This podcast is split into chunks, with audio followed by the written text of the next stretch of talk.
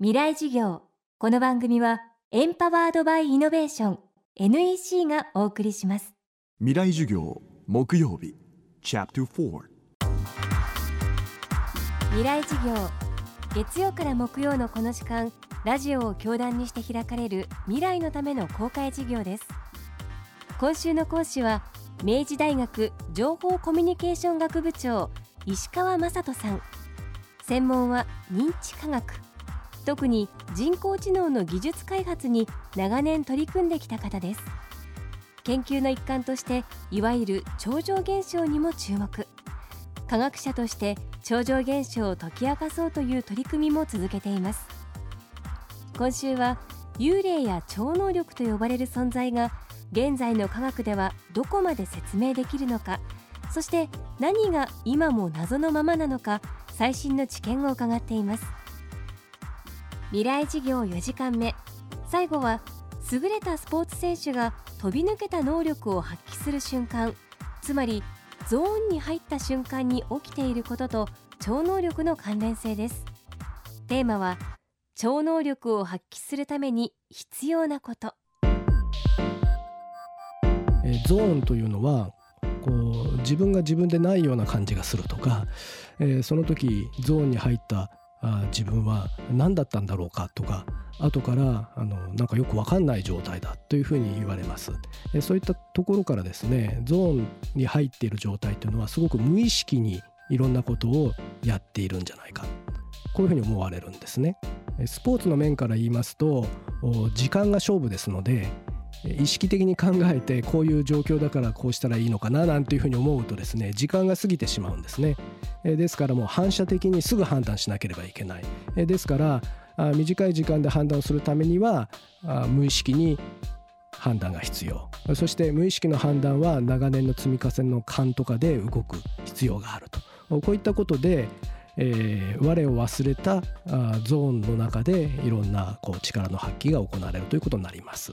ここにですね、えー、いわゆる超能力とされたものがあ混ざっているんではないかっていうのが超心理学の実験結果から推測されることでそれはなぜかというと超能力を発揮できた実験の状況設定とスポーツ選手などがゾーンに入ったという時の条件設定が非常に似通っているのでこの両者の間に何か共通性があるんだろうなっていうふうに考えられてます。えー、人間の脳の働きでは意識的に時間をかけて判断をする部分と反射的に無意識で判断する部分が大きく2種類あると考えられてるんですね。で無意識の方が古く動物であった頃に培った長い伝統を持つ仕組みであって超能力っていうのはこの辺りに関係しそうだそういうことです。無意識の中にアスリートがゾーンに入る理由そして超能力を発揮する力があるのではと考える石川さん。では私たちが無意識を発揮するためには何が必要なのでしょうか？無意識に力が発揮できるようになる。ここがあの創造性の根源だというふうに思えるんですね。それにはどうしたらいいかというと無意識というのはえ積み重ねの知恵や感というのがえ重要な役割をしている。えですからえ自分がこう興味を持つあるいは自分はここで身を立てるんだっていうようなあ領域において必死になってことに当たることがまず第一歩だろうなと思います。で超能力の実験の中でもそういった、まあ、意気込みとか姿勢とかっていうのがスコアに関連するということが見えていますので、えもしかしたらそんなところに、え超能力を発揮するということとの関連した手がかりがあるのかもしれません。未来事業。今週は明治大学情報コミュニケーション学部長石川雅人さんの講義をお届けしました。今回のお話は石川さんの新刊新潮新書超常現象を本気で科学するの中でさらに詳しく語られています。興味のある方はお手に取ってみてください。